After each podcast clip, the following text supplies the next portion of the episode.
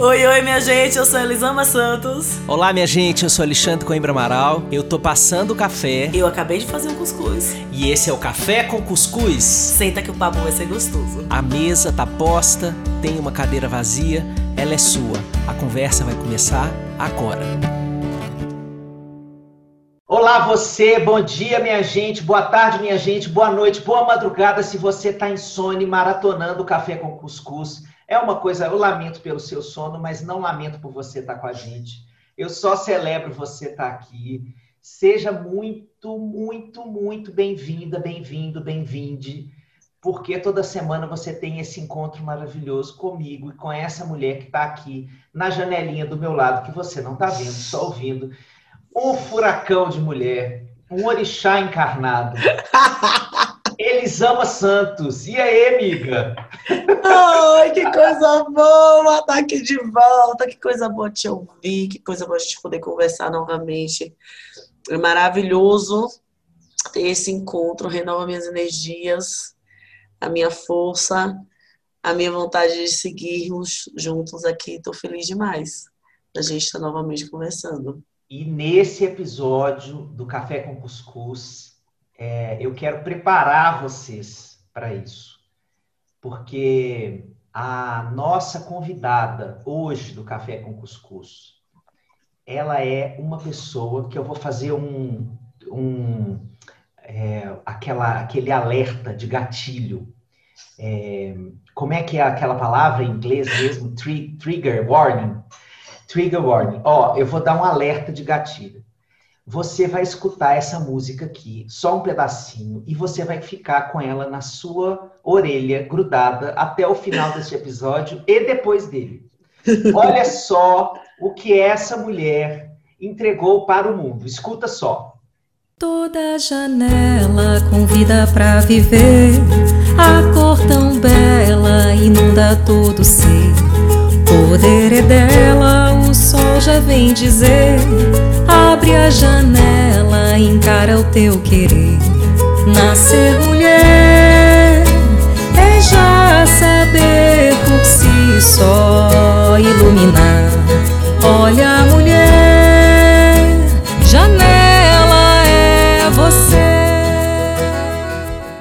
Pronto, então agora você vai fazer o seguinte: um ouvido você vai continuar ouvindo essa música para toda a eternidade e com o outro você escuta o podcast porque quem está com a gente aqui hoje é essa mulher que abriu essa quantidade, ela abriu mais janelas do que o Bill Gates, do que o Whitney.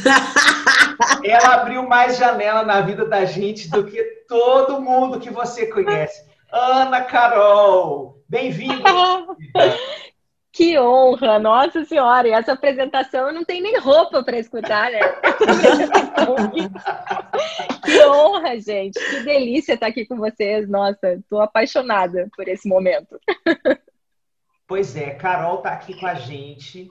É importante dizer a vocês que isso aqui é um papo de comadres e compadre, porque a gente é da mesma comunidade escolar, do mesmo bairro, da mesma tribo, é, a gente tem interseções na vida em diversas é, questões, a gente pensa muito parecido. É, então, esse papo aqui, ele é um papo que vai ser regado à saudade, que tem esse tempo todo de coronavírus, que a gente não se encontra pessoalmente. Então, antes até da gente botar o REC aqui para gravar, a gente ficou aqui conversando, conversando, conversando. Elisama, que sempre é a patroa, a chefe bota ordem no negócio. Ela falou: bora, gente, bora gravar, bora gravar. Esse encontro aqui é regado à saudade, entendeu? Então, seja bem-vinda, Carol, para a gente poder matar um pouco a saudade de você. E quem ainda não te conhece, é, na beleza que a gente tem a oportunidade de te conhecer, poder fazer desse papo para descobrir que mulher é essa que anda abrindo janelas nossas para o mundo. Ai, meu Deus, eu vou chorar, eu acho. Ó, aqui no Café com Cuscuz pode chorar à vontade. O choro é livre, amiga. O não prende, não é faz mal. Ah, agora, agora eu tenho que falar é isso. Depois de tudo isso, eu tenho que falar alguma coisa. Se apresenta pra galera. Meu Deus do céu, gente. Eu sou Ana Carol. É difícil dizer assim quem eu sou, porque realmente eu gosto de abrir janelas na vida, assim. e mas eu sou cantora, escritora, compositora, atriz, sou mãe de dois meninos, é, um de seis, outro recém-chegado aí de sete meses. E enfim, é, o que me move na vida é a arte, é o que pulsa, assim, o que me faz. Eu sou muito atenta aos chamados, então eu estou sempre muito fluindo com a vida, assim, é, é, isso que eu sinto. Eu falo o que eu faço, né, dizendo o que eu sou através do que eu faço, mas eu não sei se é muito adequado dizer que eu sou o que eu faço. Eu acho que eu sou essa esse movimento. se eu tivesse que dizer alguma coisa que eu sou, eu acho que eu sou movimento. Eu venho da dança, inclusive, né? A minha primeira experiência com arte, a minha trajetória artística começou na dança, no balé clássico, e eu acho que eu carrego essa energia da dança em tudo que eu faço. Então eu vejo muito esse meu corpo movendo, assim como se movem as minhas paixões, sabe? E assim eu vou tentando cuidar desse jardim imenso cheio de coisas e, e, de brotos e novas mudinhas e novas sementinhas, mas que estão sempre dentro desse universo artístico, assim. Acho que é mais ou menos isso. É, o que, se você é uma pessoa que se considera em movimento, é, qual, qual é o, o incômodo que você costuma sentir para poder é, fazer o movimento acontecer? É, uh, eu acho que um dos maiores incômodos assim que, que, a, que surgem e que, e que geram dificuldade é exatamente o fato de ter muitas paixões e de às vezes sentir que isso não é permitido, sabe? Então, é como se, se eu tenho muitas paixões, então eu não sou nada disso. Eu sou várias coisas e eu não sou coisa nenhuma. Durante muito tempo eu tive um pouco essa sensação, né? E eu acho que isso se intensificou depois que eu fui mãe. Porque a mulher mãe, ela tem um lugar invisível, assim, né? Muito forte. Né? E, e essa invisibilidade, essa não validação daquilo que eu sou enquanto mulher, enquanto desejos para além da maternidade, essa ela, ela acabou gerando em mim uma, uma intensificação dessa sensação de inadequação, digamos assim, né? E aí uh, eu mergulhei num, num, abismo assim de, de síndrome de impostora e de coisas desse tipo, sabe? Dificuldade de assumir minha própria voz, aquilo que eu realmente queria fazer, de me apropriar daquilo, senti que eu tinha algo para contribuir para o mundo, algo que fosse digno de as pessoas quererem ouvir. Então, durante alguns anos da minha vida, eu passei achando que nada do que eu pudesse fazer ou entregar para o mundo era interessante, assim, que as coisas não, que já tinha alguém fazendo melhor, que já tinha alguém fazendo isso também, é, que o que eu tinha para dizer nem era tão interessante assim. Será que tá bom? Então, eu acho que essa vira uma exigência que paralisa, assim, quando a gente tem um leque de opções muito grandes, uh, muito grande, e eu fui aprendendo no, ao longo dos últimos anos a fechar um pouco algumas dessas abas temporariamente. E eu acho que aí é que está a chave para conseguir uh, uh, sair desse ciclo de paralisação, assim, né? Retomar esse poder pessoal e, e, sentir que é possível, sim, eu fazer cada uma dessas coisas, fazer todas essas coisas, mas não ao mesmo tempo. Uhum. Entendeu? Então, é, eu acho que é meio por aí. Eu, eu até enquanto tu estava falando, Xande, eu fiquei pensando assim aqui comigo, porque eu estou na frente do computador e tu falou essa mulher que abre muitas janelas e tudo mais. E eu estou na frente de um computador e o meu computador, ele tem mais ou menos umas 150 abas abertas ao mesmo tempo. Hum. A vida inteira. A vida inteira meu computador é assim. É... e eu tenho uma dificuldade de desapegar das abas abertas. Olha que loucura isso. Gente. Eu, eu adoro, porque aquilo é um histórico da minha pesquisa e aquilo me faz links mentais e tal. E aí eu fico com a maior peninha de fechar as abas. Isso é um raciocínio que eu estou fazendo agora aqui, uhum. em tempo real. Eu nunca tinha me ligado nisso, assim, do quanto isso tem uh, tá relacionado com esse meu modo de viver a vida, sabe?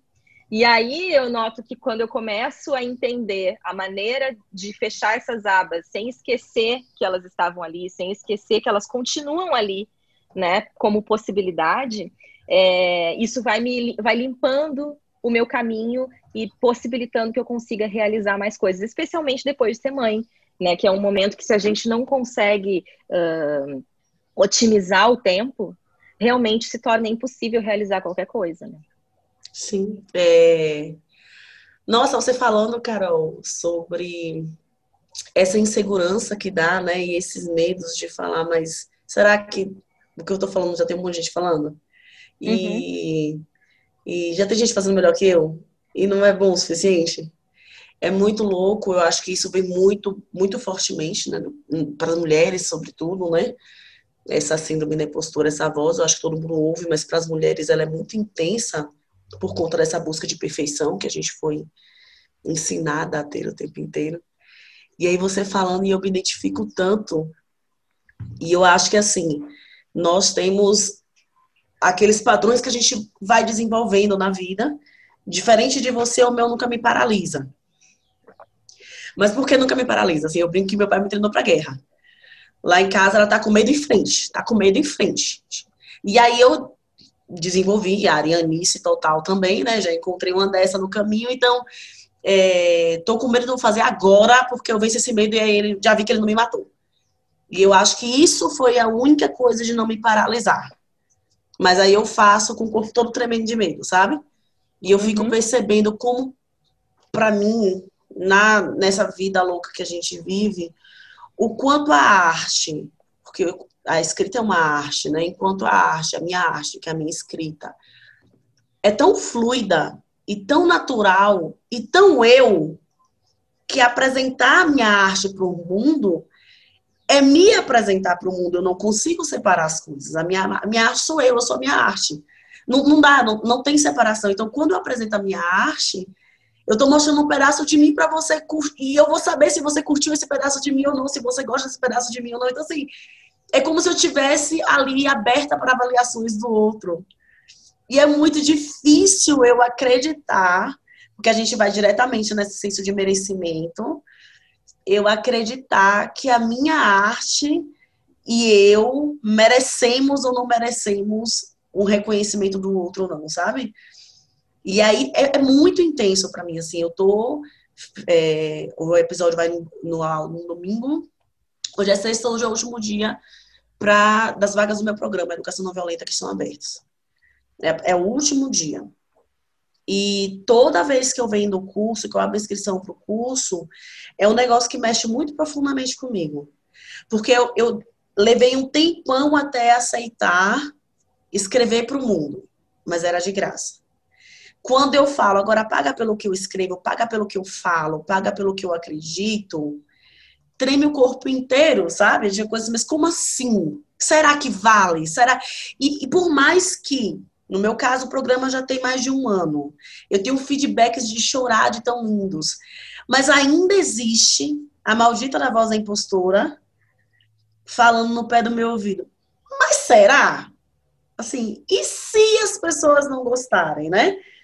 E se não for tão lindo assim? E se a pessoa comprar amanhã e falar que é uma merda e querer. Assim, essas angústias, e quanto mais. É, nesse último lançamento é o que a gente está vendendo melhor. Quanto mais vende, ficam as duas coisas juntas: a felicidade por estar alcançando tanta gente, uma mensagem tão linda, e o aperto no coração, sabe?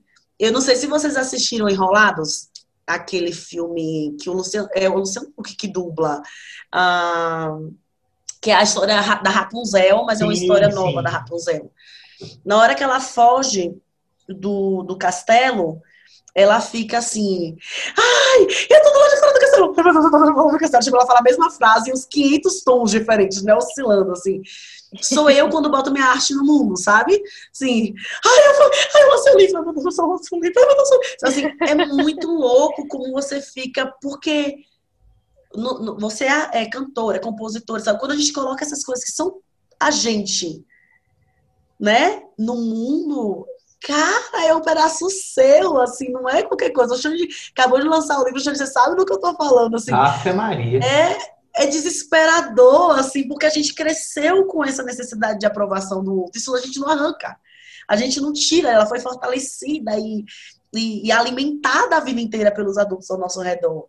Né? Então, nossa, botar um, qualquer coisa. Quem, quem não, não faz, nunca, nunca é, lançou um livro, um disco, o que quer que seja, não faz ideia. Assim, às vezes você vê a arte lá pronta e a gente nessa sociedade que é focada no resultado, a gente não faz ideia, cara, do que a pessoa passa até chegar naquele ponto ali, assim. O quanto de vozes internas a gente vence e a gente acolhe e a gente fala, cala a boca, agora eu não vou te ouvir, não. Para você conseguir colocar alguma coisa no mundo, assim, é, muito tenso, cara, muito tenso. Então, você, você fala, não me identifiquei muito de, de achar que, de encontrando lugares para acreditar na minha própria arte, no que eu faço, no que eu acredito, na minha forma de ver as coisas para botar no mundo, assim. Como as vozes vão falando cada vez, e quanto mais perto você chega, mais altas vozes vão falando, né? Não vai, Exatamente. não vai, vai dar merda, pera aí, não tá tão bom assim, faz de novo, lê de novo, recorrige de é. novo, né? Nossa, é, é, é intenso demais. É, é, é, quantas vezes a gente pensa em, em, em, dar um jeito de se boicotar e desistir quando está na, na, na, beira de, de, de executar, Sim. né? Assim, é, é, e a gente vai com medo mesmo, é, é, exatamente isso, né? É um clichê, mas é um clichê muito certo.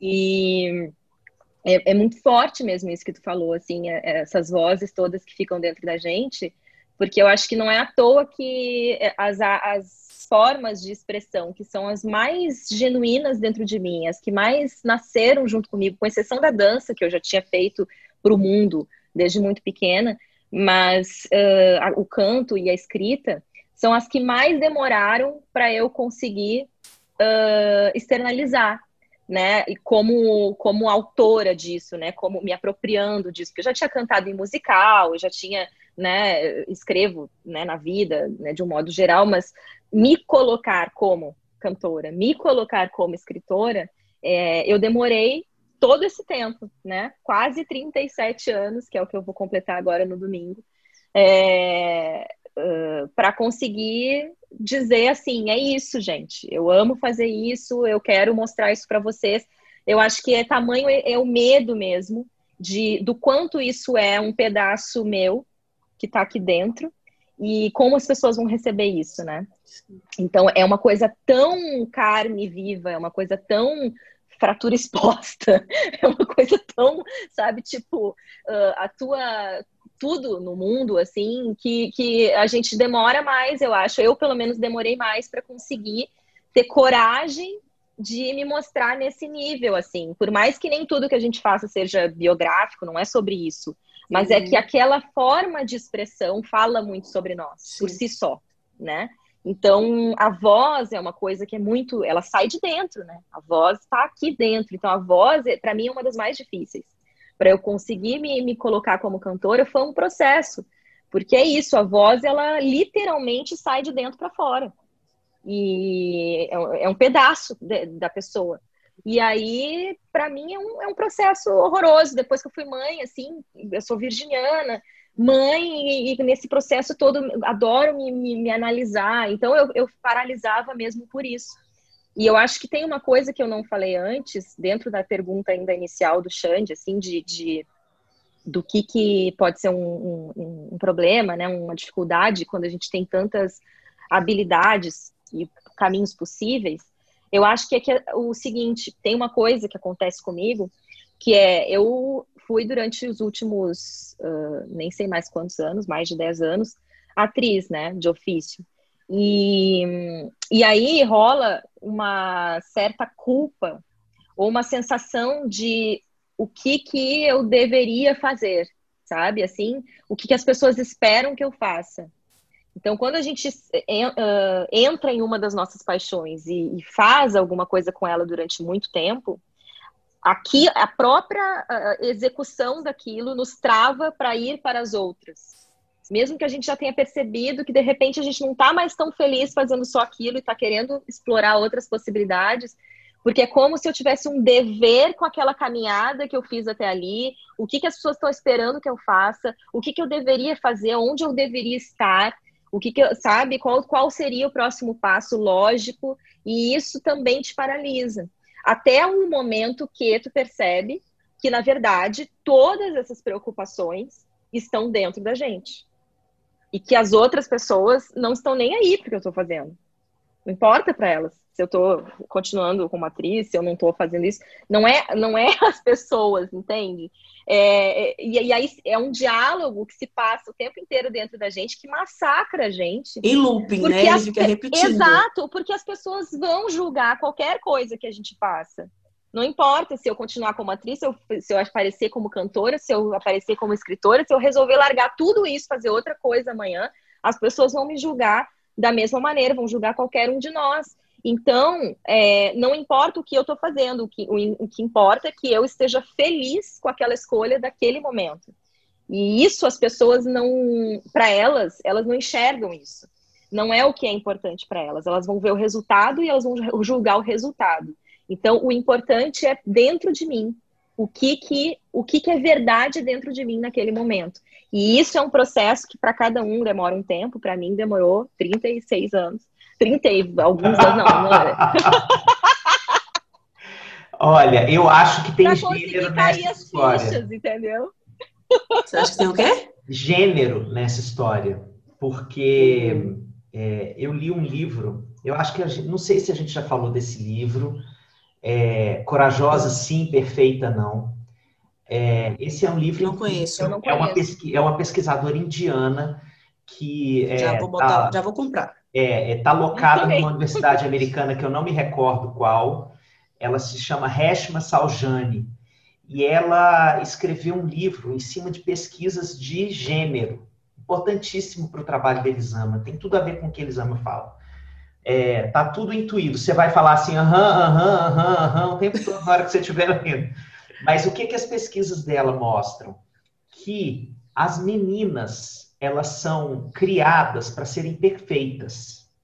E os meninos são criados para serem corajosos.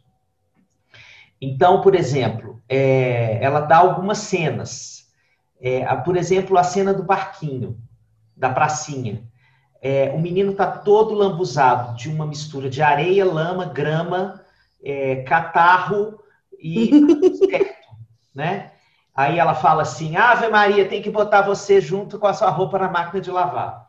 A menina está no balanço e a mãe chega atrás e corrige a simetria do laço do cabelo da menina enquanto ela está balançando, né? É, e que essa essa mensagem que vai sendo dita e construída socialmente para menina e para mulher o tempo inteiro, vai dizendo o seguinte: você pode até ir para o mercado, você pode ter um sonho, não sei o quê, mas seja perfeita naquilo. Seja perfeita. Seja perfeita. Né? Então, é, tem algumas coisas, por exemplo, os experimentos muito incríveis que ela mostra, que ela faz aqui no livro. Por exemplo, enquanto ela faz a entrevista com as pessoas, ela dá uma limonada com sal para as pessoas. Enquanto ela está fazendo o questionário. Só os homens reclamam da limonada com sal. Caraca! Olha isso! Entende? As mulheres sentem um incômodo, obviamente, talvez mais que os, ogro, os, os habitantes da Ogrolândia, né? Mas é... simpaticamente sorriem. Sorri. Ou não bebem, né? Ou dão duas bicadinhas para parecer bebe, simpática. bebe. Ou para é... parecer dar duas bicadinhas para parecer simpática. Exatamente. A outra coisa importantíssima que está nessa pesquisa que ela faz é, por exemplo, você é, vai preencher é, um formulário para é, concorrer a uma vaga de trabalho. Você percebe que você tem 60% dos requisitos formais para essa vaga. Ah, já você tenta. Uhum. Homens, sim, claro, não tenho nada a perder. O não eu já tenho. Mulheres, não, de jeito não. nenhum. Preciso correr antes, atrás dos 100%, para depois ser digna de concorrer a essa vaga. Né? Então, tudo isso que vocês estão falando é, tem a ver com essa construção social de uma identidade feminina calcada nesses ideais de perfeição, né?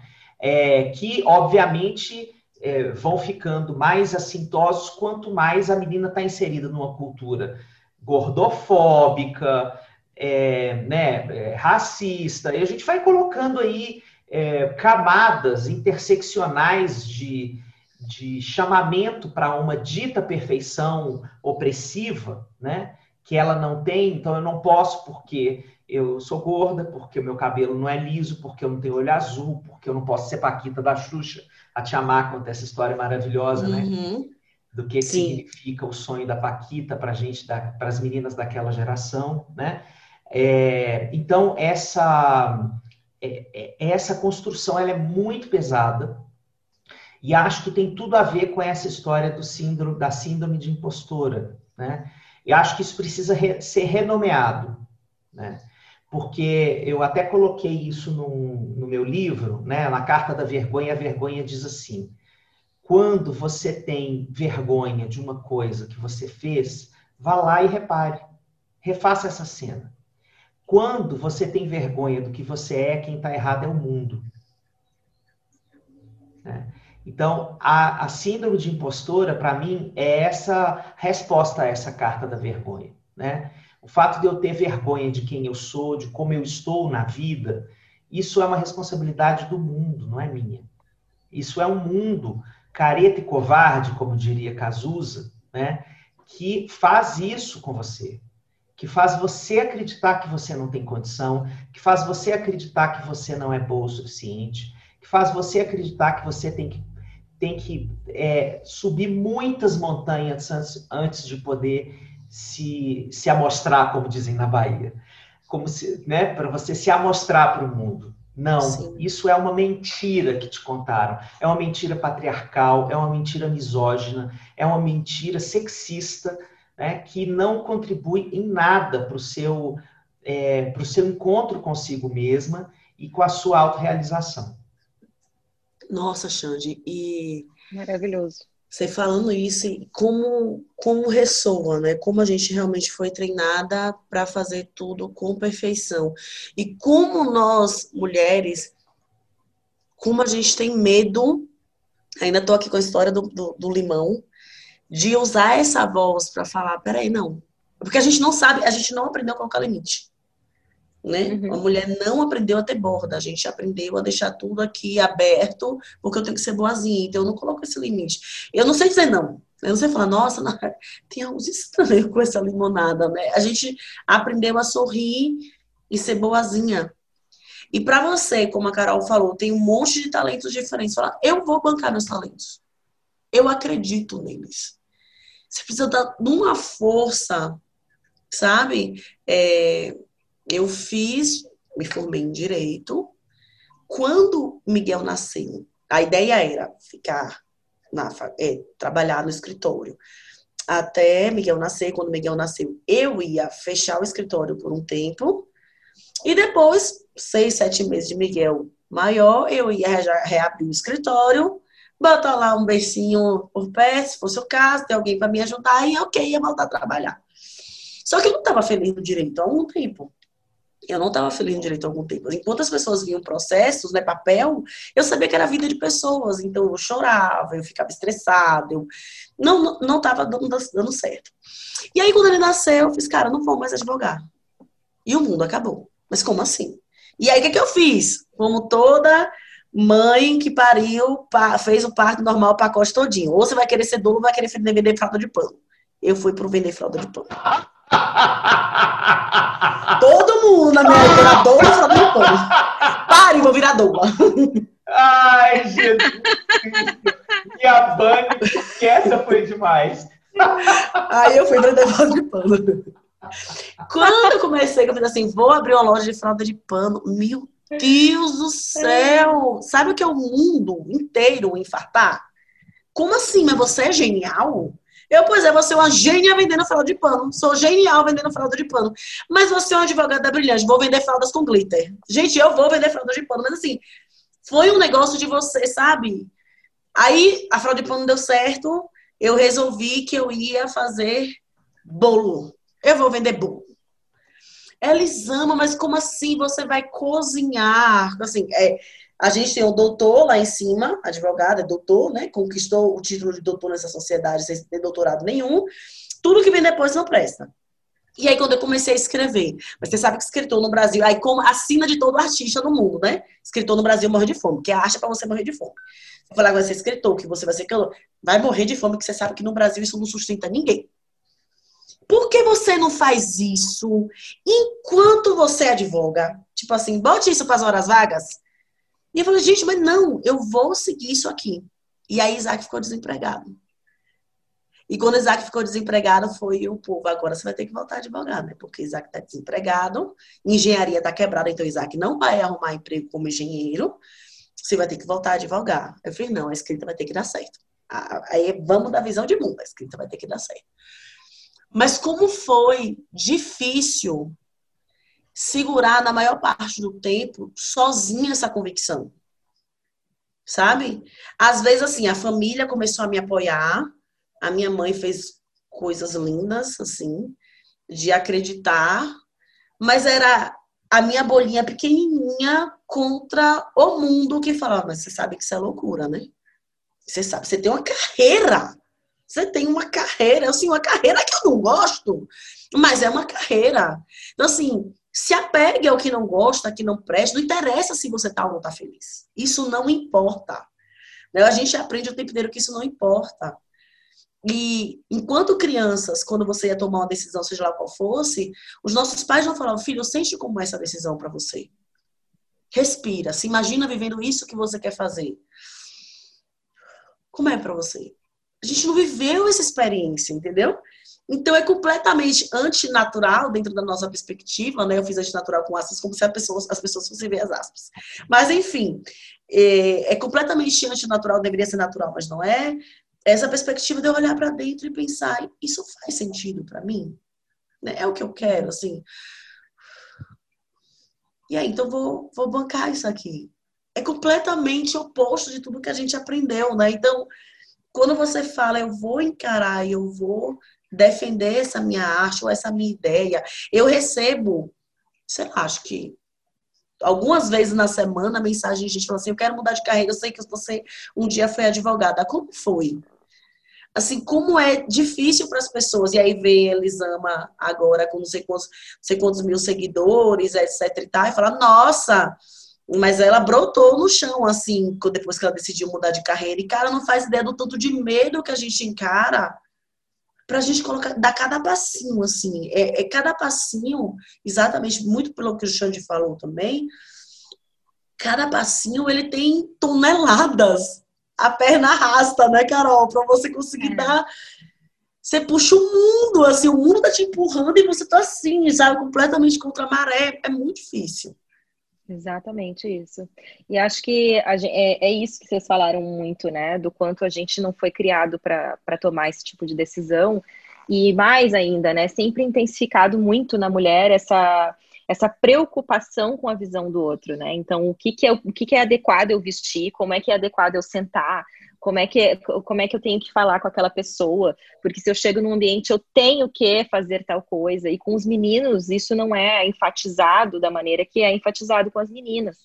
E eu acho que nesse meu processo não é à toa que tudo foi é, se desenrolando nos últimos anos, é, da mesma forma que se intensificou, também se desenrolou, é, porque eu sou mãe de dois meninos. E eu acho que isso me trouxe um poder de cura muito intenso para esses processos internos, porque eu tive que lidar. Eu sou a única mulher dentro de casa aqui, né? Eu tenho meu marido e dois meninos. Então, eu comecei a refletir muito sobre isso, porque eu tinha tanto homem na minha volta, porque eu precisava estar de frente com essa diferença entre os gêneros para entender que muitas das prisões que eu tinha uh, internas não eram reais né? Que elas eram construções sociais e que eu olhando para esses homens à minha volta e ajudando a construir essas masculinidades de uma certa forma, é, eu podia curar um monte de coisas em mim, assim como eu também podia emprestar para eles coisas que eu aprendi sendo mulher e que também acho que são importantes para um outro tipo de masculinidade. Então, uh, eu acho que vem muito dessa relação, o encorajamento que eu fui construindo ao longo dos, dos últimos anos para conseguir colocar essas coisas no mundo. Eu, eu sinto muito que essa, essa experiência da maternidade me fez enxergar essas, essas diferenças entre os gêneros de uma outra de um outro ângulo, de uma maneira que eu nunca tinha acessado antes e, e me fez também encarar o mundo inteiro de uma outra forma, né? Porque no, no meio artístico ainda tem uma, uma certa perversidade, eu diria assim, uh, com algumas coisas, porque as relações se constroem de uma maneira muito difícil em vários momentos, né? Dependendo do círculo que a gente está. É, as disputas são muito fortes. É, é, é, a gente vê muito intenso aquela, aquela cultura de mulher uh, concorrente, sabe? Mesmo entre mulheres super desconstruídas, super com um discurso super feminista, né, nas redes sociais, etc. Quando tu vai lá para um set, para uma coisa, para filmar, é, nem sempre isso na prática acontece, né? Como se reverte em benefício para quem, para as mulheres que estão convivendo juntas. Então, o quanto é difícil desconstruir na prática o que a gente está tentando desconstruir no discurso, né? E, e uma coisa que eu reparo, assim, no, no, ambiente artístico, especialmente aqui no Brasil, porque eu tive a oportunidade de ver isso em outros lugares do mundo e ver o quanto é diferente lá, se a gente não fez algo muito grande, a gente não é ninguém. Entendeu? Então, que é uma coisa que nem sempre nas outras profissões é exatamente assim, porque a pessoa numa outra profissão, se ela tem o diploma X, ninguém questiona se ela é aquilo ou não. Entende? Sim. Se você chega e você diz, eu sou psicóloga, eu me formei. Você tem toda a né? razão. Sim. E, ninguém questiona se tu é psicólogo ou não. Tu é. Te formou, tu é psicólogo né? A pessoa se formou em advogada, é advogada. Ninguém vai dizer para ti, não, calma aí, mostra aqui uma coisa. O artista, ele tem que estar tá se provando o tempo inteiro. E isso é uma coisa que vai afetando a nossa autoestima de uma maneira muito forte, né? E, e, principalmente se esse artista vai fazendo coisas, mas ele não é um artista, não é uma celebridade, ele não é um artista mega, né? Que não tá, não tá na televisão, ele, mas ele é um artista. Uhum. Ele, ele ama a arte, ele faz arte, ele vive disso, esse é o ofício dele, mas ainda assim ele não é reconhecido como sendo um artista, porque ele não fez uma coisa X que ele nem sabe direito como é que ele vai conseguir fazer, o que, que ele faz para chegar lá, porque isso não é uma matemática, é, é, um monte de coisas envolvidas que tem a ver com, com um monte de questões que estão para além do talento. Então, uh, e isso mata muitos artistas no, né, na nossa cultura. Tem muita gente que, que, que morre na, na, de, dentro de si porque não consegue lutar em relação a isso.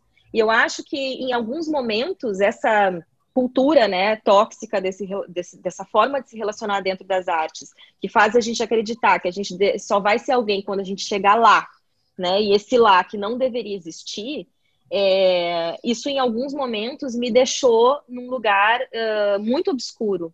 Especialmente depois que eu vim para São Paulo, porque eu entrei em outros universos assim de pessoas já muito mais conhecidas, em função do André, que já era um cara que já tinha muito mais estrada, de tempo de estrada mesmo do, do que eu, né, dentro das artes, porque ele começou com 15 anos de idade, eu comecei com 23, né, que eu fui me tornar atriz. Então, uh, é, era natural, ele já estava num outro momento da carreira dele quando eu conheci ele.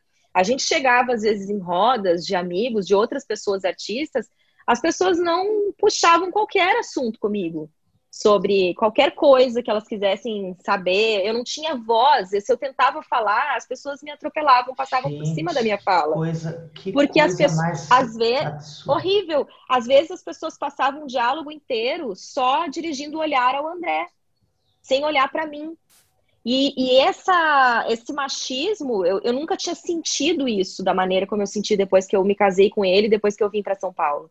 É, eu nunca tinha vivido isso dessa maneira. No Rio, é, mesmo, né, eu estava lá ainda também batalhando, começando e fazendo minhas coisas, atuando, fazia musical, mas eu nunca, nunca ninguém tinha me tratado dessa forma que eu passei a ser tratada depois de estar ao lado de alguém que estava num momento de carreira diferente do meu, né? Então, parecia que eu só ia ser alguém nos ambientes onde a gente circulava. Óbvio, tá? Só fazendo uma ressalva. É lógico que isso aqui não é uh, generalizado. É óbvio que tem pessoas, uhum. né, tem exceções. Mas isso é comum, é isso que eu quero dizer. Isso é uma coisa comum de acontecer nesses ambientes. Então, no momento em que uh, eu passei a estar do lado dele, parecia que eu não, não era ninguém enquanto eu não chegasse no mesmo lugar que ele estava, mas também, mas isso é tão relativo, entende? E nem sei se eu quero estar nesse lugar. É, talvez o meu caminho seja outro, e isso vai engessando a pessoa numa nessa nesse pensamento do eu tenho que, que é o pensamento que nós aprendemos a ter desde sempre. Então a gente sai de uma educação, a menina de, uh, que, nos, que nos ensina que a gente tem que o tempo inteiro, tem que agradar, tem que estar bonita, tem que estar assim assado, tem que, né, um monte de coisas. E aí eu vou para um, um, ambiente profissional que o tempo todo me cobra que eu tenho que, né? Eu tenho que ser assim para o personagem X, eu tenho que mostrar nesse teste que eu sei fazer tal coisa. Se eu não passar nesse teste, eu não pego esse trabalho. E todo trabalho é um teste novo, ou seja, eu não sou contratada porque eu sou atriz, eu sou contratada se eu passar nesse teste. Então, assim, isso é o tempo todo muito forte, né, na nossa, na, nessa, nessa profissão. E aí, ao mesmo tempo, depois, de novo, eu só sou alguém se eu mostrar para as pessoas que eu consigo atingir um, um, um, patamar, sei lá eu qual. Então, isso é algo que, que vai te engessando e te, te deixando num, numa depressão mesmo, sabe? Eu, me, eu vivi um buraco negro, assim, quando eu cheguei aqui em São Paulo. E aí eu tive que fazer toda uma virada, e foi isso que me fez voltar às minhas origens. Entender, eu comecei, né, quando eu, a Elisama falou do negócio de vender fralda de pano, vender bolo e tudo mais. Quando o Francisco nasceu, eu fui fazer blog, eu fui fazer canal de YouTube, porque eu queria falar sobre maternidade e sobre a solidão que eu estava sentindo, eu queria encontrar rede nas redes sociais. Quando eu comecei a fazer isso, não tinha muitas mães falando no, na internet. E, e, eu fui, eu achava que nas redes eu poderia encontrar uma rede de apoio que eu não tinha na vida real. E queria ser rede para outras mulheres também. Então, esse foi o mote que me fez querer botar. Foi a primeira vez que eu botei minha voz no mundo. Para te ver como tem a relação com os filhos, isso, né? Isso, como traz essa força porque eu saí do parto sentindo assim, chega, parou essa palhaçada. Se eu fui capaz de parir essa criança desse jeito, eu posso fazer qualquer coisa. Né? Então, assim, é, foi assim que eu saí do parto do Francisco. E foi aí que eu fiz o blog, foi que eu me encorajei. A, a, foi a primeira quebra, foi a primeira ruptura forte que eu fiz com o que eu vinha fazendo antes, né? E aí eu fiz o blog, o blog começou a dar certo, eu fiz o canal, o canal começou a dar certo e tal. Só que aí um monte de mães começaram a falar na internet sobre maternidade, né? Naquela mesma época foi bem o boom da maternidade na internet. E aí, de novo, eu lá naquele padrãozinho do tem que ir, tem que agradar, tem que não sei o quê, comecei a me intoxicar por todas as mães perfeitas da internet. E aí pensei assim, chegou um ponto da maternidade que eu disse, eu não posso continuar falando sobre isso, porque quem sou eu para falar sobre uma coisa que dá tudo errado às vezes aqui, entendeu? E aí eu fui parando de querer falar sobre maternidade, porque eu comecei a achar que eu não tinha moral para falar sobre maternidade. Entendeu? E eu amo falar sobre maternidade, ainda assim falo sobre maternidade, mas parei de fazer o blog, parei de fazer o canal, por isso e por outras coisas também. Eu comecei a perceber que não era só isso também, que não era simplesmente assim, vou virar uma pessoa que fala sobre isso só. Porque eu, eu, tá, eu sentia falta da minha voz artística. E aí, uh, nesse processo foi que eu fui reencontrando, nessas, me questionando, né? Aquelas coisas todas, bem coach, né? bem coach. Uhum. O que você faria se você não precisasse, não recebesse nada para isso? Aquelas coisas todas que a gente vai se perguntando ao longo desse caminho. E, e as respostas sempre tinham relação com música, com escrita, com dança, e pouquíssima relação com o que eu vinha fazendo nos últimos anos, que era atuar. E eu comecei a entender que eu não estava mais 100% feliz fazendo só aquilo. E que eu nem estava mais fazendo aquilo tanto assim, com tanta frequência. E que eu precisava me colocar de uma maneira que eu sempre quis me colocar. Eu saí da minha cidade querendo ser cantora. Aí que eu me tornei atriz. E aí, enfim, porque eram as possibilidades. Eu venho de uma família que não é de artistas. Então eu vi uma porta se abrindo e eu fui atuar. E aí gostei, e foi legal e tal, mas e fui abandonando a música, né? E aí, de repente, isso voltou com toda a força de, é, depois dessa experiência toda de maternidade. E aí eu agarrei, sabe? Porque eu disse, agora eu, uh, eu, eu cheguei num ponto desse fundo do poço, aonde eu disse assim, daqui para frente eu não tenho mais nada a perder. Eu já não estou trabalhando com isso, eu já não estou trabalhando com aquilo, eu já não cheguei lá onde disseram que eu deveria chegar para ser alguém. Então, eu posso fazer qualquer coisa que eu quiser. Porque o fundo do poço também é liberdade. Ah, Entendeu? Maria. Ah, Estamos dois aqui com a mão no queixo, olhando Calma aqui, ó. Olha, é, esse, esse, esse é, podcast devia ter foto para ver os dois aqui, as duas janelas aqui, ó. É, as duas janelas assim de queixo caído. De queixo caído e boca aberta aqui, Pronto, olhando você agora falar. a gente aqueles, eu não sei não. De boca aberta aqui. aqui. E o pior é que eu tava olhando para vocês aqui pensando, ai meu Deus do céu, eu não tô falando coisa com coisa. Ó, olha, olha a cabeça, olha como Olha a a gente cabeça. boca. Olha, eu É, quero sabe falar é algumas é? coisas. Deixa eu te. Primeiro, o seguinte: é, quanto mais egóico o mundo em que a gente é, se desenvolve na adultez, tem mundos menos egóicos do que outros, né? É, mas quando mais egóico e até num certo nível ególatra o mundo em que a gente se desenvolve, mais dificuldade a gente vai ter com esses altos de montanha, se é isso mesmo que eu quero, né? Sobretudo nessa sociedade performática em que a gente é obrigado a querer o máximo, né? E quem não quer o máximo não tem ambição, isso é um demérito, né? É, e isso coloca uma ideia sobre o que vem a ser sucesso é, que é muito opressiva. É muito opressiva. Né? Então, é, eu escuto na clínica inúmeras pessoas que chegam nesse, nesse lá e se perguntam: so what? E aí? Faço o que com isso agora? Né? A Vanessa, Vanessa da Mata tem uma música que eu amo, chamada Bolsa de Grife. Eu amo essa música da Bolsa de Grife. Né? É, você conhece ela, Carol? É, Não, eu acho que eu não ouvi essa É, ainda. essa É música é genial, ela é incrível. Eu comprei uma bolsa de grife, ela me prometeu felicidade, ela me prometeu amor, ela me prometeu. E aí ela, a- o refrão é assim: e agora faço o que da minha vida com essa bolsa na mão, né? É, tô- não tenho nada disso e ainda tô com as prestações da tua Bolsa de Grife. Isso. É, mas para mim, é, a gente vive essa Exatamente isso. ilusão, essa ilusão desse pico dessa montanha, né?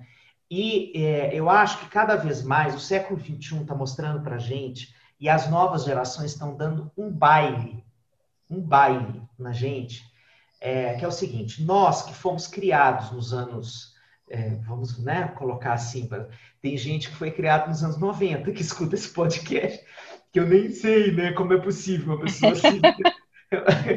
Mas é, os velhos dos 70 para frente, tá?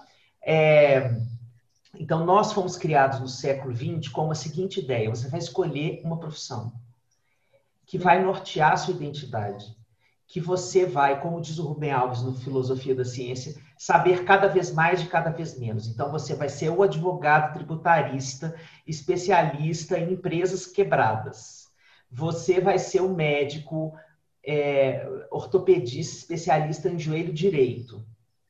Você e aí essa formação é, que a, o século passado nos convidava a ter era a super especialização que fazia a gente ser é, uma, uma máquina de é, se aprofundar, aprofundar, aprofundar e renunciar à, multiplici à multiplicidade. Aí mudamos de século e as novas gerações estão dizendo de jeito nenhum, eu não sou e nem quero ser só isso. Uhum. Então, quando você hoje vai conversar com adolescentes pré-vestibulandos, é, eles falam assim: as minhas escolhas são temporárias. Eu vou escolher uma profissão, mas pode ser que seja durante os próximos 10 anos da minha vida. E pode ser que depois eu queira fazer outra coisa. Então, é, a pluralidade identitária do século XXI, para mim, é a melhor novidade da pós-modernidade. Então, os garotos, né, hoje, não questionam como a gente questionava, achando um absurdo ele fazer medicina e também ser DJ. Né? É, e sem um demérito e sem colocar o DJ nesse lugar em que nos ensinaram, por exemplo, a colocar arte, que é assim, o hobby para ir te distraindo, assim, né? Já que você gosta desse negócio, vá se distraindo, mas faça uma coisa séria é, que dê dinheiro de 8 às 18, né? É, e, e, portanto, o que a gente vai começar a ver, e o que eu acho que os nossos filhos vão também nos ajudar a ver, é que essa, esse nível de renúncia é, que vem desse American Way of Life, do sucesso, que você tem que escolher uma coisa e trilhar aquela rota com força, foco e fé para você chegar no alto da montanha e ser bem sucedido, é, isso não é necessariamente a biografia que eu desejo para minha vida. Então, para mim, a grande libertação do século XXI, do ponto de vista da construção é, social das biografias profissionais, é assim: você são muitas pessoas. É, é no plural. Então, venha se dando o direito, ao longo da sua história de vida, de descobrir quais outras vocês estão aí dentro. E o que é que você precisa fazer para dar voz a essas outras partes de você. Porque em algum momento da sua vida, essas partes vão cobrar de você a sua existência. Você não vai conseguir reprimir essas partes de você por muito tempo. Né? E colocar, por exemplo, nessa caixinha do é, quando der eu faço, um hobbyzinho, né? uma coisa escondida. Não. Todas as nossas partes, elas merecem atenção e querem se mostrar para o mundo, porque a identidade ela se revela quando a gente dialoga com ela e coloca ela para dialogar com o mundo. Então, não adianta a Carol cantar janela lindamente no banheiro dela, não adianta. Não adianta. Ela tem que lançar o disco, botar no Spotify, fazer a gente cantar loucamente no nosso banheiro. Aí a coisa Ai, vai funcionar. É. O Xande, e dentro do que a gente está falando, a gente falou muito desse recorte de gênero, eu acho que existe. É importante falar do recorte de raça também, nesse se provar. Né? Há um tempo é, surgiu a história de uma professora de uma universidade da Bahia, que se descobriu que todos os títulos dela eram mentira. Ela era professora na faculdade de Direito, coordenadora do curso na faculdade de Direito, e segundo ela tinha até doutorado, e na realidade ela não tinha completado nem a formação em direito. E foi uma história que ficou bem conhecida e nós mulheres negras ao lermos isso pensamos, mas e os documentos probatórios? Porque não existe a chance de uma mulher preta falar algo e não ser questionada. Cadê o documento para provar que você é isso é mesmo? Sabe? Esse perguntar prove que você é isso, que a Carol falou do, ah, vou fazer o sucesso, você é atriz, cadê? Que, filme você fez? Que novela você fez? Qual é a última peça que você atuou? Né, de você estar tá provando nas artes, para o preto é estar em todos os lugares, inclusive quando ela é psicóloga, ou, ou, ou, advogada, ou o que quer que seja, né? É, sou advogada, cadê sua B, doutora? Né? Uhum. É, não, não, não existe a possibilidade de eu só falar, não existia a possibilidade de eu só falar o número da minha OAB. Tinha que estar com a minha foto da minha OAB. Só o número nunca serviu. Ah, né? Então, pra, pois é, então para a mulher preta, e eu falo, o homem preto também vive, mas a mulher preta tem nas questões de gênero, né? Vamos falar aí, Angela Davis, lindamente dessa interseccionalidade da, do assunto. É, é muito difícil você ter coragem de colocar uma arte no mundo. Porque se quando você é médico vão te perguntar qual é o número do, do, do, do, seu número no conselho, que universidade você fez, se realmente é verdade, vão duvidar. Você imagina das artes, né? Então, assim, é. quando eu fui falar assim, eu sou escritora, eu demorei tanto tempo para ter coragem de falar, eu já estava no terceiro livro quando fui falar, abri a boca e falar, eu sou escritora. Foi uma conquista falar, eu sou escritora. E veio depois que uma editora grande me validou. Pra ser bem sincera, pra ser honesta. Não foi uma construção individual minha de, ah, eu construí até que eu assumi o escritora. Eu assumi o escritora, mas eu falava, sou escritora, escritora, escritora. Eu ainda é falar esse processo, viu? Mas é, pra é, falar o escritora é... com boca cheia, foi depois... Da... Mas, meu amigo, seu escritor maravilhoso. Mas foi para falar com boca cheia, foi depois de uma validação de um livro que, dentro do setor, foi um best-seller, e aí eu pude falar, eu sou escritora, né? Até para falar assim, é o best-seller, já vendeu quase 20 mil, 20 mil cópias sem contar os e-books. O Educação Não Violenta. E a minha, eu não falava, até que a editora falou best-seller, agora eu falo, é o best-seller. Sabe assim, como é uma construção muito difícil, e já é para nós, mulheres, e como é para as mulheres pretas. Então, assim, estou falando para todas as mulheres pretas que estão nos ouvindo, de certa forma, de que o problema não está em você, como o Xande falou. Assim, não está em você o medo de colocar uma coisa no mundo. Isso foi construído socialmente para que você realmente tenha medo de colocar uma coisa no mundo. Sabe? Você realmente tem medo de acreditar no que você faz. Porque o mundo inteiro duvida do que você faz o tempo inteiro, cara. É. Sabe? É, e o sistema que sustenta o, a indústria das artes, digamos assim, né? não, não, não, vou, não, não é, não, não, o problema não são os artistas, mas esse sistema que sustenta a indústria das artes. É, também é muito responsável por, pela manutenção dessa forma de, de, construção social e dessa forma de pensar, né, em relação a, a, essas questões todas, não só de gênero como raciais, né, Elisama? Porque não é à toa que a gente vê Sim. que a, a, representatividade negra dentro dos, dos, das produções artísticas ainda é uma questão muito séria a ser, a ser desenvolvida, a ser conversada, a evoluir, né? Porque como a gente está engatinhando nisso de uma maneira que é constrangedora até, né? É, e nisso esse, essa, defini essa definição que saiu essa semana, né, da academia é, do Oscar, né? Vocês viram essa definição que saiu hoje, é, essa semana? Não. Eu não vou saber dizer claramente, mas eles definiram que para um filme concorrer a melhor filme, ele tem que ter uma, um percentual de negros em todas as fases da produção. Hum. Como atores, é, equipe técnica, é, de pós-produção, etc. Tem, tem uma definição agora é, para as, as obras poderem é, é, concorrer. concorrer a melhor filme. Que lindo. Ótimo. É, eu não sei exatamente, não vou dizer aqui porque eu li assim transversalmente e lindo e triste que precise ser forçado. Sim, exatamente. O artista é. preto sim, tem espaço, sim. né? Sim. Mas, Mas é fundamental a coisa não que exista, está né? normalizada, né? né? Enquanto a coisa não está normalizada, sim. enquanto nossos olhos culturais ainda forem esses olhos que não veem a cor das pessoas, né? É, a gente precisa disso, infelizmente. Estamos é, caminhando para o final, é a partir né, de gente? atitudes como essa que a gente chega. É. Sim.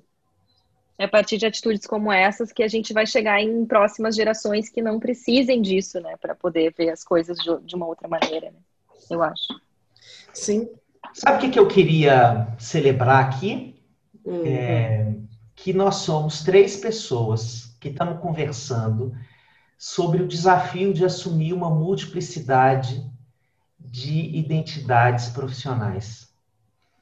Que não nos aquietamos em uma só definição, é, que passamos por momentos de muitas sombras e de muitas críticas internas e externas sobre a nossa ousadia ou ousadia, com acento agudo. Ousadia, bem baiano. Bahia. ousadia. É, com a nossa ousadia de querermos ser e de não nos satisfazermos em escolher uma das nossas partes e, e renunciar a todas as outras.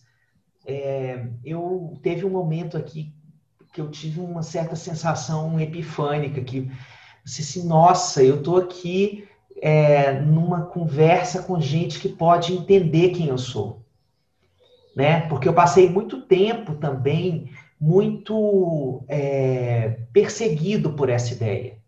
Né? Porque é, eu nunca me considerei uma pessoa muito tradicional e, portanto, nunca fui um psicólogo muito tradicional. é, no sentido de não, por exemplo, de não falar aquele dialeto que os psicólogos costumam falar, né? É, e isso sempre foi um, um motivo de muita crítica, de muita. E sempre a, a academia tentando me voltar para dentro da caixa, eu dizia: não quero essa caixa, não, não quero morar aí. Não é colorido o suficiente para a pessoa. é, e eu acho que nesse momento agora do lançamento do livro, é, esse livro materializou é, a, o jeito que eu quero estar no mundo com psicologia. É assim, é psicologia com uma, com uma fala proseada, poética, é, com a, a transposição de, de rigidezes conceituais e com a fluidez é, é, de alma para alma. Então, é, com a alma de artista que eu, que eu sei que eu tenho. Então, é, conversar com vocês hoje aqui foi uma coisa que me subiu até a temperatura aqui. Não posso nem ir para o supermercado hoje, que vai dar ruim. vão medir minha temperatura. Não vou deixar entrar. entrar. Não vou entrar. Muito obrigado, viu, gente? Muito obrigado por isso. Por, pela, pela delícia de, de desabafo que você deu, Carol. Assim, verdadeiro, visceral sobre a experiência de uma artista multifacética como você. É, mas eu também estou falando hoje aqui em primeira pessoa de como essa conversa é, vai me gerar muitas outras perguntas e muitas outras reflexões e insights que eu vou levar aí para a vida.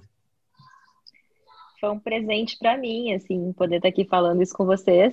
Eu tenho, às vezes, dificuldade de trazer nesse grau de, de nudez essas questões. E eu acho que eu, talvez eu só tenha conseguido porque era aqui com vocês. E às vezes eu queria mais até trazer isso para as minhas redes, para minha fala, mas é tão difícil, né? A gente conseguir ter coragem de colocar as coisas assim, porque de novo vem aquela vozinha pensando: será que eu deveria estar falando sobre isso? Será que eu deveria estar mostrando tudo isso? E, e no fundo, não, isso não, não existe, né? A gente tem que se mostrar como a gente é. O que eu sou é isso, eu não posso, é aquilo que você falou, no momento que eu tiver vergonha do que eu sou, aí não sou eu o problema, é o mundo. Uhum. E o que eu sou é isso, é essa, é essa mistura de um monte de coisas e de experiências e, e de, de dores, né, de várias dores.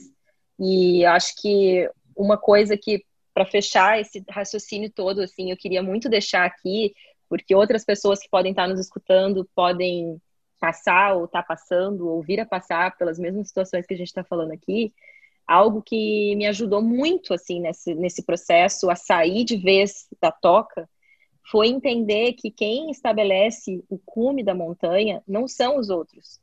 Quem estabelece qual é o alto da minha montanha sou eu. Então, tem dias que o alto da minha montanha é conseguir fazer atividade física. Tem dias que o alto da minha montanha é simplesmente conseguir dar conta de algumas coisas que eu preciso dar conta com meus filhos e com o que eu preciso realizar. E eu fico tão feliz com uh, atualmente, né? Depois que eu mudei essa, esse jeito de pensar, é, cada vez que eu atinjo o alto da minha montanha, como eu imaginava que um dia eu ia me sentir se eu atingisse o alto da montanha que o outro disse que eu tinha que atingir. Então, assim, é, conseguir conquistar esse grau de felicidade, de atingir cada pico de montanha que eu decido para mim, tão grande quanto eu achava que eu poderia atingir quando eu atingisse o pico da montanha do outro, entendeu? Então, hoje, para mim, realizar é sempre o pico da montanha. Então, eu, eu ter, ter lançado Janela é um pico da montanha para mim. O próximo single que vai sair é outro pico da montanha. E aí é, é, é uma realização constante, é uma sensação constante de poder. Eu posso, eu consigo, eu faço, entendeu? é, aí é, é, a, a, roda começa a girar para o oposto do que ela vinha girando antes, porque ela deixa de ser uma roda de frustração para passar a ser uma roda de realização, entendeu? E, e é isso, acho que é o que eu mais queria deixar assim para fechar, para não deixar também só esses pensamentos e divagações que vão para um, um fundo e, e, e, mostrar um caminho também, sabe? Porque esse é o aprendizado que eu acho que eu tirei de tudo isso, de como lidar com essa situação para conseguir é, girar e caminhar numa outra direção. E eu só agradeço a vocês essa oportunidade de estar aqui hoje. É, eu fiquei tão feliz. É a primeira vez que eu participo de um podcast e estou muito grata de ser com vocês.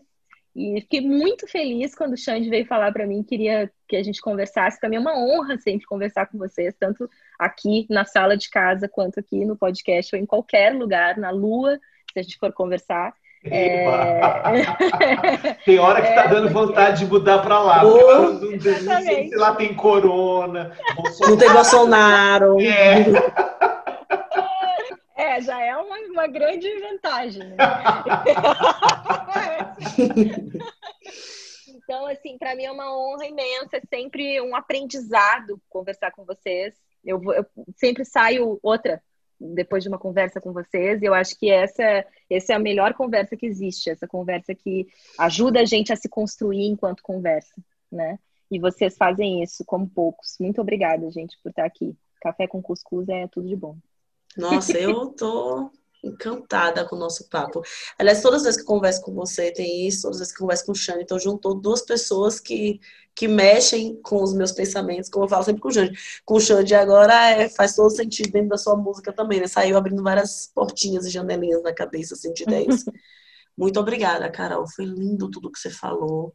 Tenho certeza que muita gente que está escutando a gente aqui vai se identificar e vai é, eu, eu espero que quem está nos ouvindo perceba a nossa humanidade, enxergue para si, enxergue a si mesmo assim. Cara, eu tô com medo, mas olha como é normal, assim. Olha o tanto de coisa que tem por trás do meu medo.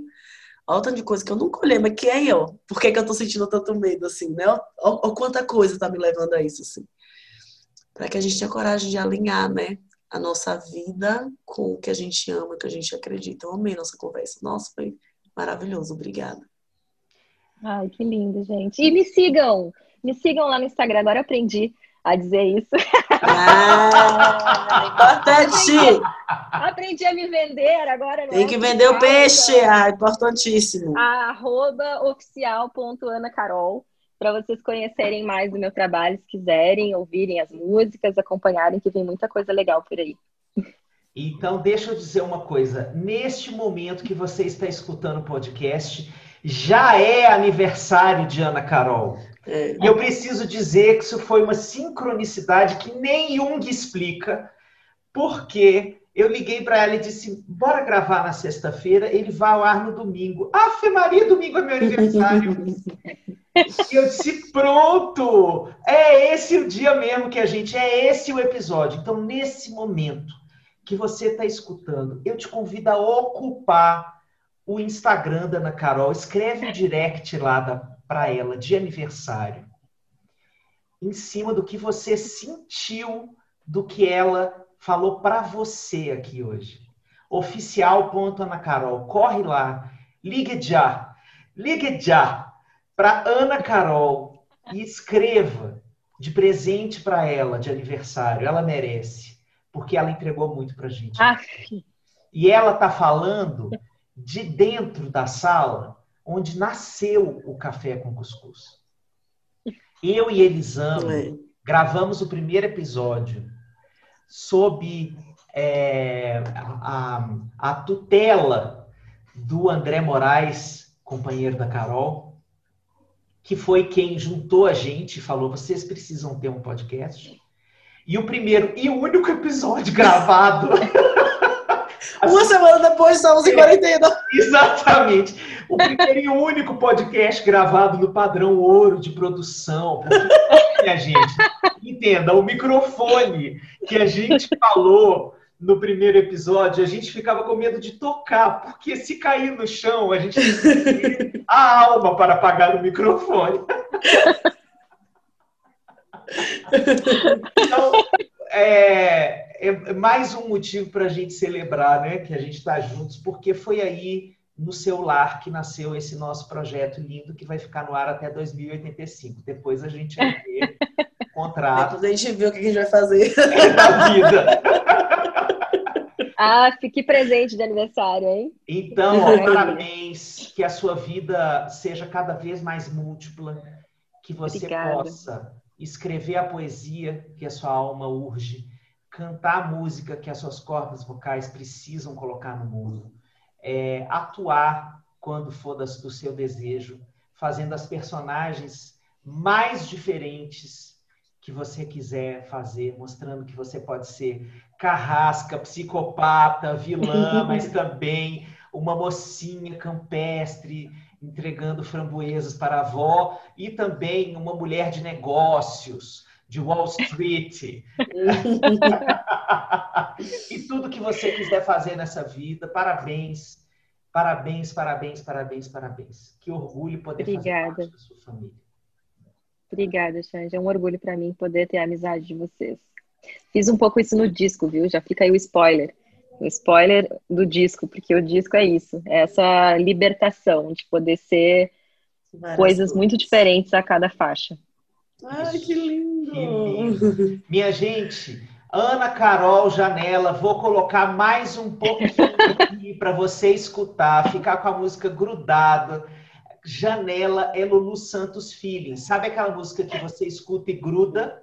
Gruda. Gente, que honra! Esse é, é linda, linda, linda, linda, linda. Linda, linda, linda, linda, linda, linda. Então vá abrir as suas janelas da alma com essa música. Bote essa música aí agora no repeat do seu Spotify. Só um trechinho aqui. Um beijo, Elisama. Te amo. Cada beijo, beijo, te amo, te Beijo, Elisama. Saudade, gente. Beijo, Alexandre. Obrigado pelas janelas que vocês abrem em mim. Tchau, gente. Tchau. Até semana que vem. Até. Nascer mulher é já saber por si só iluminar. Olha, mulher, janela é você. Nascer mulher é já saber por si só